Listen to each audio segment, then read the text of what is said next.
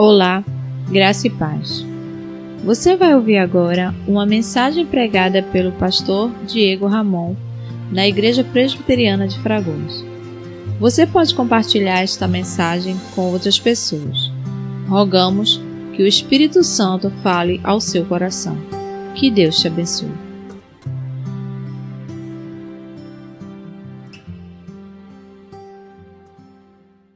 Eu convido você abrir a sua Bíblia Sagrada no livro dos Salmos, num salmo muito especial do Saltério de Israel.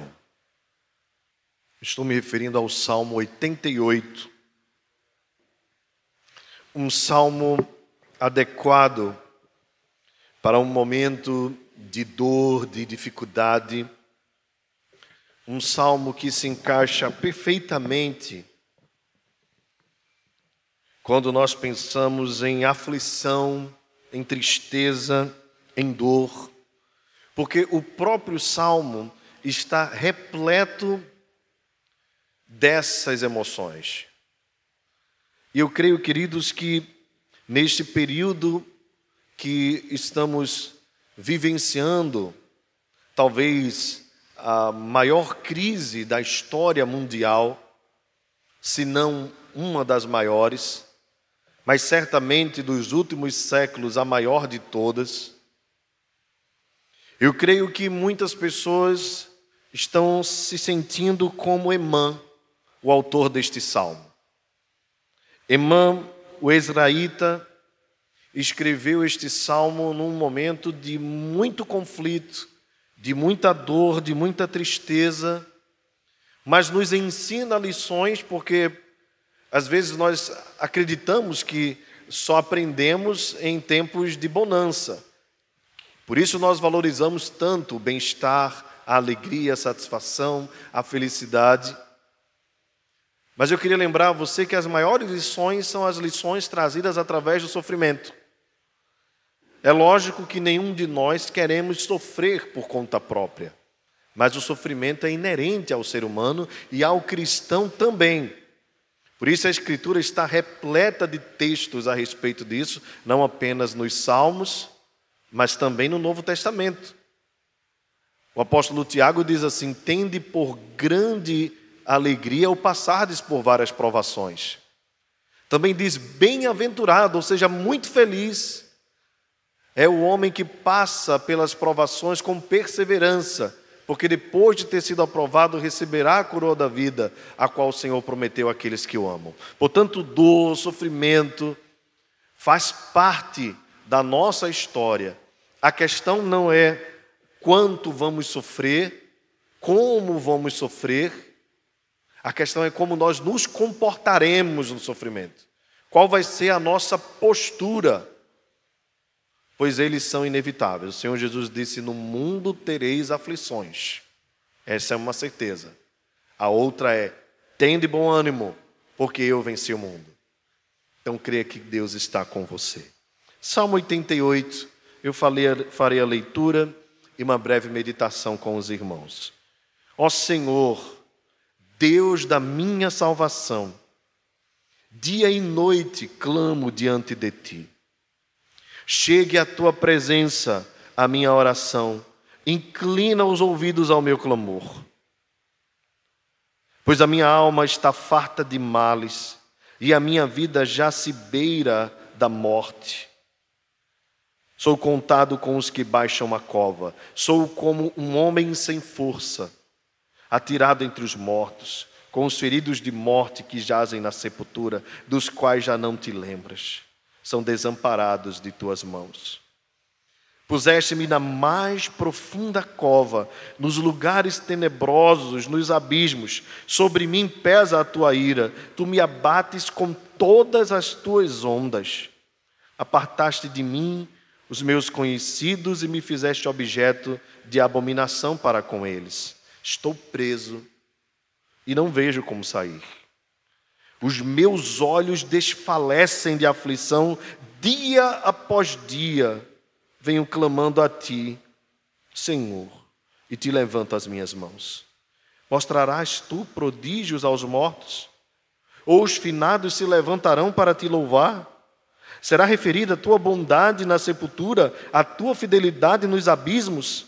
Acaso nas trevas se manifestam as tuas maravilhas e a tua justiça na terra do esquecimento? Mas eu, Senhor, clamo a ti por socorro, e antemanhã já se antecipa diante de ti a minha oração. Porque rejeitas, Senhor, a minha alma e ocultas de mim o rosto? Ando aflito e prestes a expirar desde moço. Sob o peso dos teus terrores estou desorientado. Por sobre mim passaram as tuas iras, os teus terrores deram cabo de mim. Eles me rodeiam como a água, de contínuo. Há um tempo me circundam. Para longe de mim afastaste amigo e companheiro. Os meus conhecidos são trevas. Aí onde você está, por favor, feche os seus olhos por um momento. Peça a Deus que fale com você através da Sua palavra. Querido Senhor, Pai de amor, de grandes misericórdias e de bondade, na Tua presença, Agora calamo-nos para ouvir a tua voz. Fala conosco, Senhor, em nome de Jesus. Amém. Meus queridos, os salmos são as expressões dos sentimentos mais sinceros dos corações dos seus autores. Eles não têm nenhum tipo de uh, barreira que não os permita expressar com profundidade aquilo, aquilo que estão sentindo. Sejam as alegrias, sejam tristezas, quer sejam lamentos ou mesmo grandes celebrações de festas, gratidão, expressões de confiança e até mesmo de desconfiança. Os salmos, portanto, são, na verdade, o retrato da nossa própria alma, pois todos nós já vivemos em momentos diferentes, sentimentos diferentes e mais, todos nós já vivemos num mesmo momento sentimentos diferentes. Como, por exemplo, o salmista que brigava com a sua própria alma, dizendo: Porque te perturbas dentro de mim, espere em Deus, pois ainda o louvarei. Ou seja, a sua mente sã, a sua consciência transformada pelo Espírito, dava a ele a certeza de que iria louvá-lo louvar ao Senhor, mas a sua alma ainda o pressionava a tristeza. Portanto, é possível que nós vivamos um, um, um, caldeirão de emoções num só momento. Assim foi a vida deste homem. Porém, há um agravamento da sua situação, porque, diferente da maioria dos nossos sofrimentos, que são temporários, este homem vivia a sua dificuldade desde moço. Ele mesmo retrata isto no Salmo. Ou seja, era um sofrimento prolongado. Talvez se nós pudéssemos pensar no que mais se adequaria aqui, embora ele não nos deixe claro, nós poderíamos pensar talvez numa enfermidade que de contínuo uh, o acompanhou durante toda a sua vida uma enfermidade crônica, quem sabe, que o fazia até mesmo ficar longe das pessoas.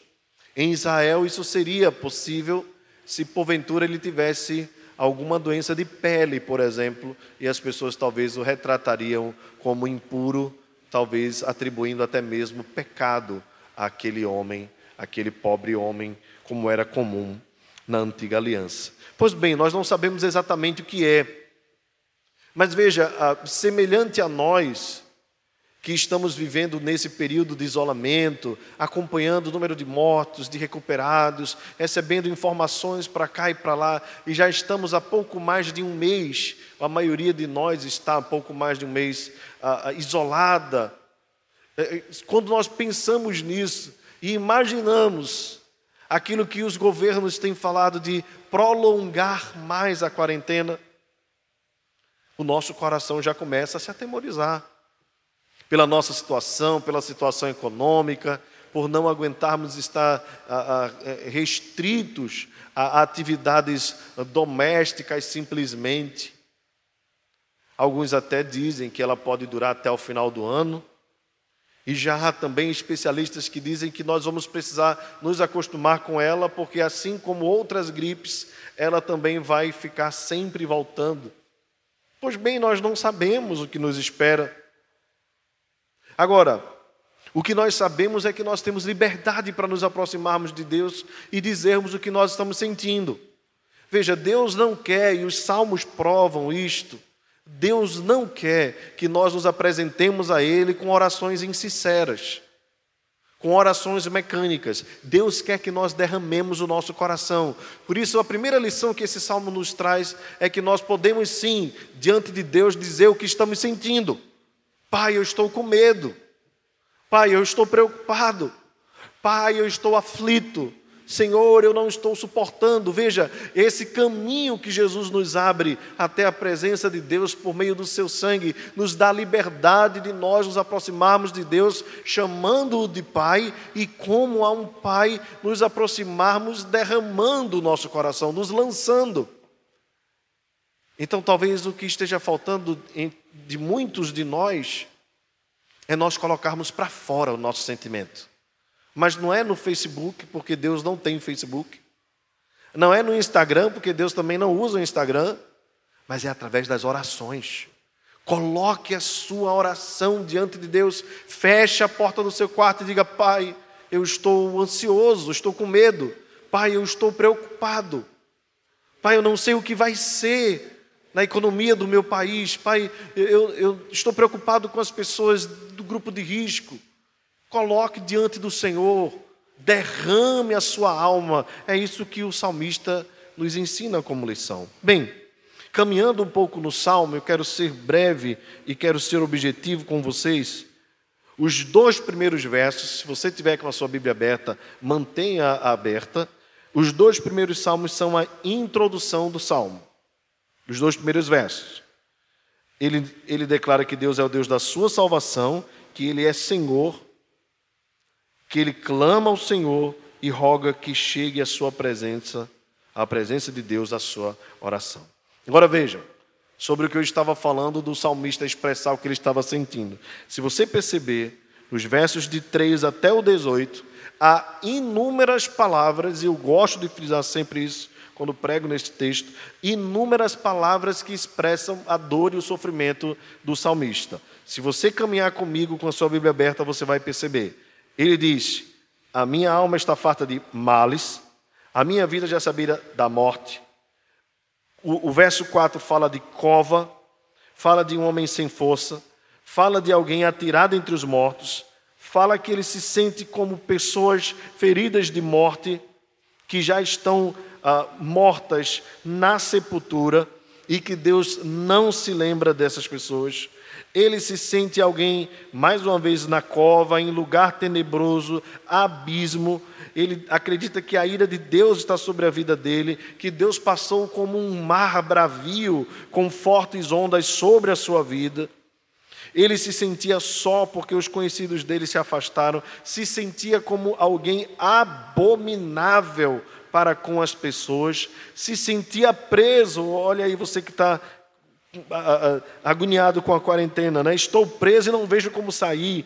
Só que aqui não é uma quarentena ah, normal, é uma quarentena quase que da vida toda. Ele diz: a aflição tem, tem feito os meus olhos desfalecerem. Ele diz no verso 10: Me sinto como quem está morto, finado. No verso 11, ele fala de sepultura, de abismo.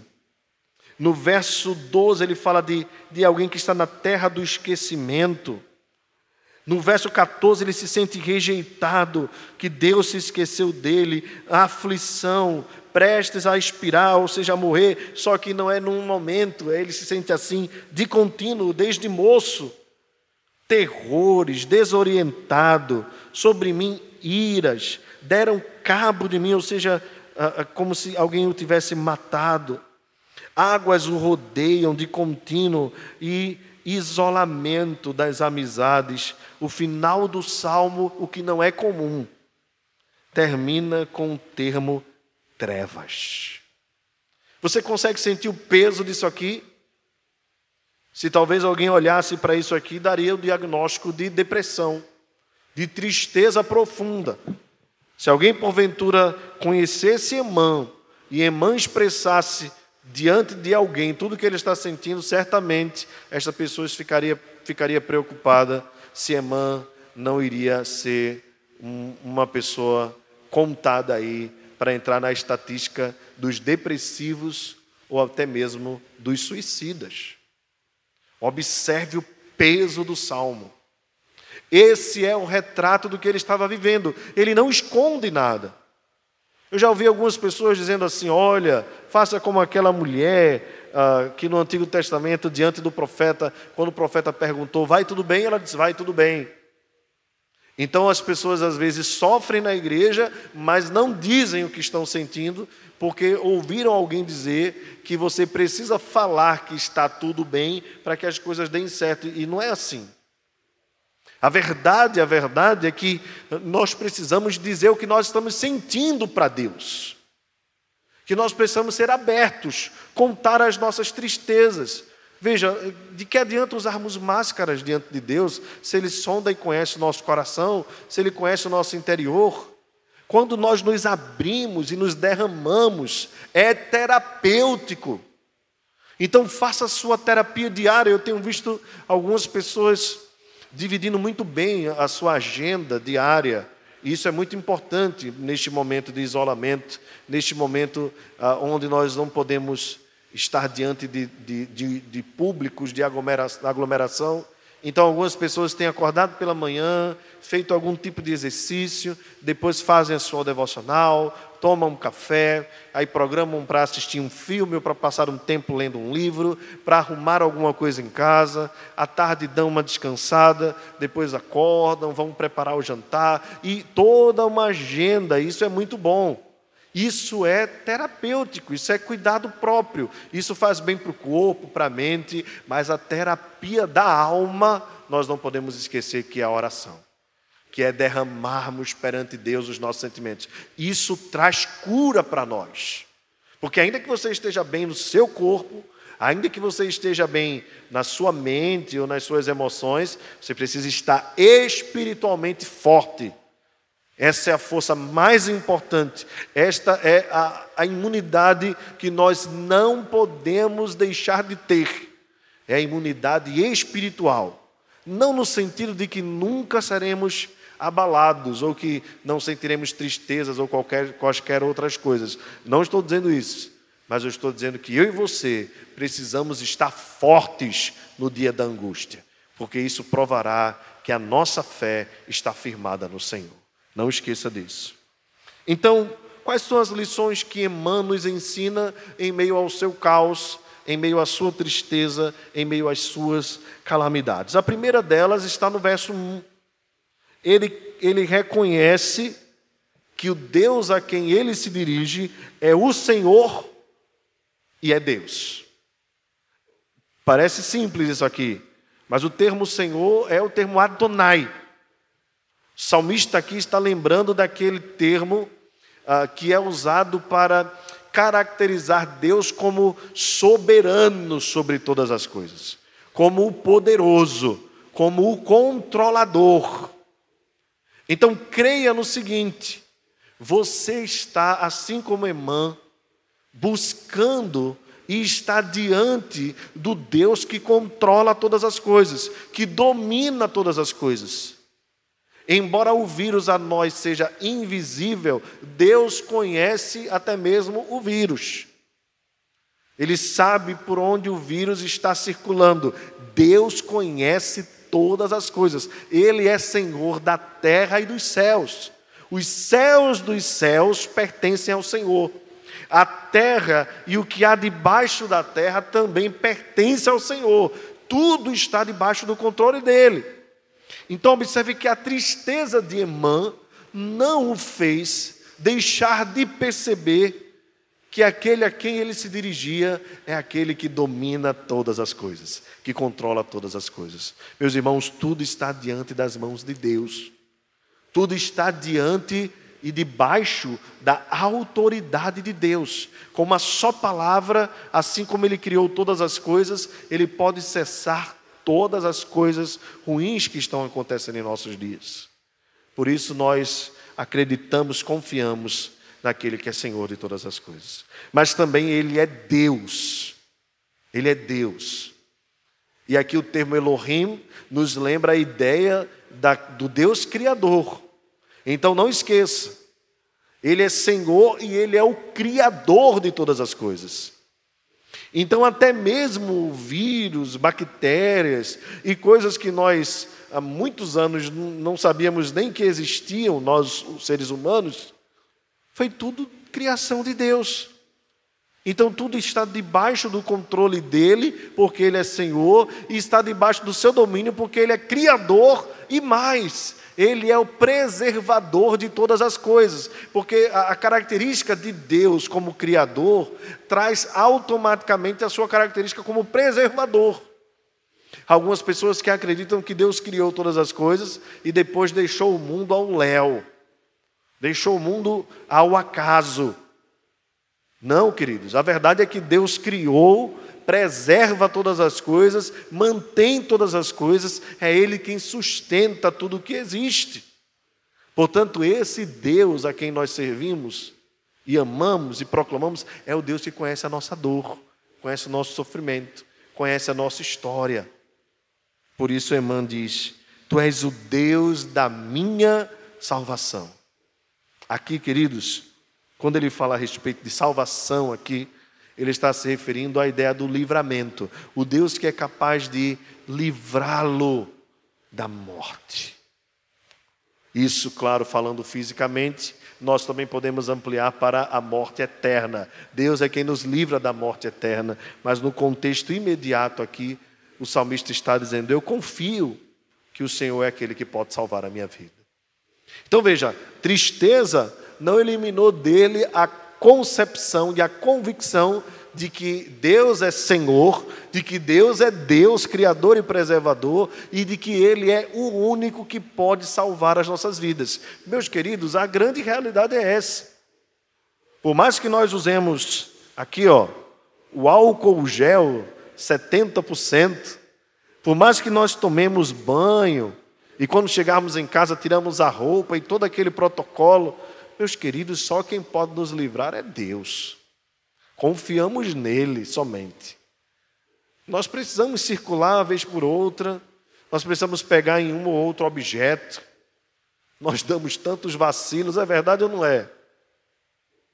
Olha, até, desculpa lembrar vocês isso, mas até o ministro, quando entregou o cargo, foi para uma sala, falou a pessoas sem máscaras Pessoas cantaram diante dele enquanto ele discursava.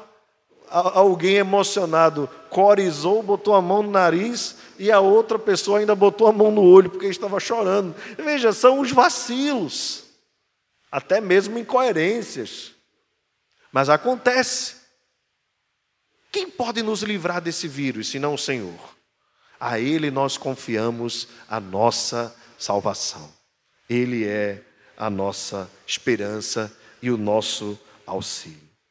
O salmista não esqueceu disso no meio da dor. Não esqueça, ele é Senhor, ele é Deus, criador, preservador, mantenedor de todas as coisas, é o Deus que é poderoso para livrar a minha vida e a sua vida. Agora, caminhando um pouco mais no texto, o salmista diz assim, no próprio verso: Dia e noite clamo diante de ti. E aqui eu queria abrir esse espaço para que você não esquecesse. O que o Senhor nos ensina através desse texto é que o nosso sofrimento deve ser um combustível ainda maior e mais forte para nós nos dedicarmos a Deus em oração. Perseverarmos. Perseverarmos. Veja, Jesus o tempo todo estava com os seus discípulos e orava. E os chamava e os convidava para orar. Mas naquele momento que foi mais importante, quando ele estava no monte, ele disse: Agora é chegada a hora.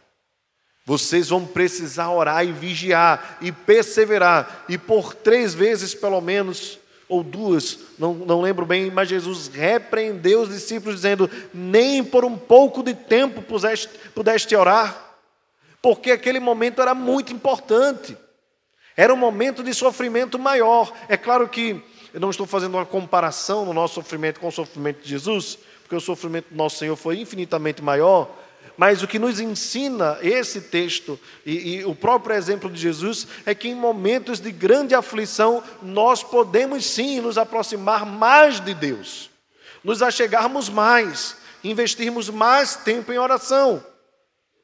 Então o salmista diz: Diante do meu sofrimento, clamo a ti de dia e de noite, não cessam as minhas orações. A única coisa que eu te peço, Senhor, é que chegue a tua presença, a minha oração e que o Senhor seja misericordioso. Incline-se para ouvir o meu clamor, porque eu tenho orado a Ti dia e noite. Uma outra coisa que o salmista nos ensina, se você caminhar comigo no texto e observar cuidadosamente, no verso 9, ele diz: Os meus olhos desfalecem de aflição, dia após dia venho clamando a Ti, Senhor e te levanto as minhas mãos. Mais uma vez ele nos ensina a importância da perseverança. Nós devemos orar continuamente, nós devemos orar perseverantemente, dia após dia. Veja, isso não está falando de 40 dias, a, que se assemelha à quarentena. Ele está falando da vida toda, desde a mocidade. O seu sofrimento o acompanhava, mas as suas orações acompanhavam o seu sofrimento. Queridos, é, é, essa é a grande lição que nós aprendemos aqui no texto. Nós não podemos desfalecer em oração.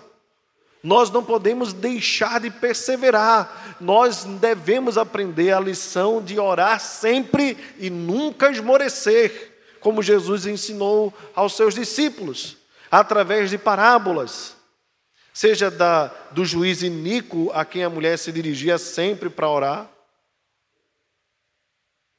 ou do amigo importuno que a madrugada batia a porta do outro, dizendo: Chegou uma visita na minha casa, por favor, me ajuda com pão. E o amigo não queria abrir, e ele bate, bate, bate, bate, bate, bate, até que o amigo abre e dá um pedaço de pão, por conta da perseverança daquele que solicitava seu auxílio. O que Jesus nos ensina ali é a lição semelhante à que o salmista nos traz aqui. Nós precisamos orar sempre e nunca esmorecer. Se essa quarentena chegou, você tem tido um tempo maior, Deus vai cobrar de você tempo de relacionamento com Ele. Invista esse tempo. Mas ao mesmo tempo entenda que é um prazer e é uma necessidade. Necessidade. Dia após dia, estarmos diante de Deus em oração. Continue comigo com a Bíblia aberta. O salmista, então, no verso 13, diz: Mas eu, Senhor, clamo a ti por socorro, e antemanhã já se antecipa diante de ti a minha oração. Vejam só, o salmista nos ensina a oração perseverante, a oração constante, sem esmorecer, a oração contínua ele nos ensina também a oração como prioridade. Prioridade. Então entenda o seguinte: que de todas as necessidades que você tem, na sua agenda e na minha agenda, como filhos de Deus, no meio do sofrimento, do caos, desta calamidade, nós não podemos esquecer, a nossa prioridade está no nosso relacionamento com Deus. Acorde pela manhã, logo cedo, faça a sua oração. Ou no, no horário que você preferir. Aqui, ele diz: uh, antes do sol nascer, já se antecipa a minha oração. Eu não sei qual é o melhor horário para você, mas uma coisa que eu lembro é que você não pode esquecer de priorizar estar na presença de Deus. Quantos filmes você já assistiu? Quantas séries você já assistiu? Quantas lives você já assistiu? Quantas coisas você já arrumou? Quantas vezes você já orou? Pense sobre isso. O texto continua e eu quero encerrar. O salmista, embora termine a sua, a sua expressão do, dos seus sentimentos com o termo trevas, a introdução nos revela a, de fato a sua confiança na fidelidade e no cuidado de Deus. Porque alguém que passa por tudo isso e não tem um Deus em quem pode confiar, em quem espera, em quem descansa, certamente não falaria tudo o que falou para esse Deus. Então, deixa eu dizer uma coisa para você para encerrar. Deus não rejeitou você, Deus não esqueceu da sua igreja, Deus não esqueceu dos seus filhos. Agora, o que Ele quer nos ensinar, no meio de tudo isto, deste isolamento, dessa quarentena, deste sofrimento, destas mortes que têm assolado o mundo, certamente terá valor que você vai levar para a sua vida inteira.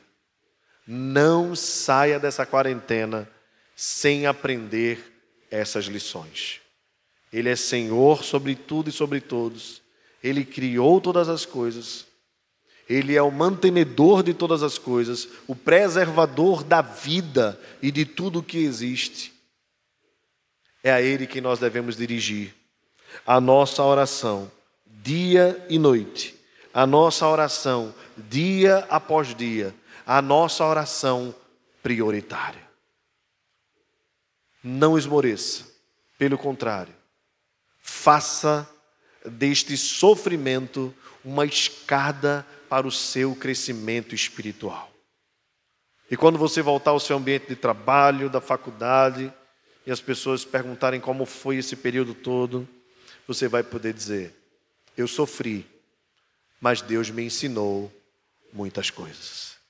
Que Deus abençoe sua vida, fortaleça sua alma, que o Senhor uh, esteja sempre lembrando ao teu coração que Ele não te desampara, que Ele não esqueceu de você. Você pode e deve se apresentar diante de Deus, rasgando o coração, abrindo, se derramando diante dele. Mas nunca esqueça de confiar naquele que é Senhor, Criador, mantenedor, preservador, o Deus a quem nós devemos orar dia após dia, continuamente e prioritariamente. Que Deus te abençoe, em nome de Jesus. Você acabou de ouvir uma mensagem pregada pelo pastor Diego Ramon na Igreja Presbiteriana de Fragoso. Compartilhe esta palavra com mais alguém Deus te abençoe e até a próxima.